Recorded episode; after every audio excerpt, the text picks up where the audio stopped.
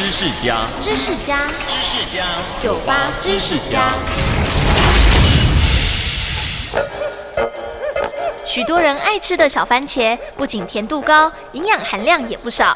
但你知道吗？小番茄原本是美国为了在飞机上也可以享用番茄而开发出来的品种。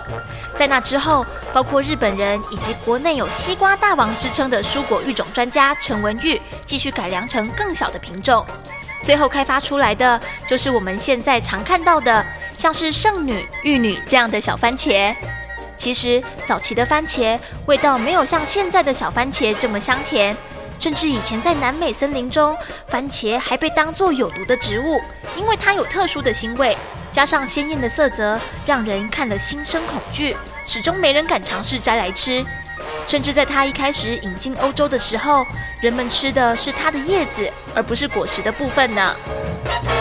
收听酒吧知识家，让你知识多增加。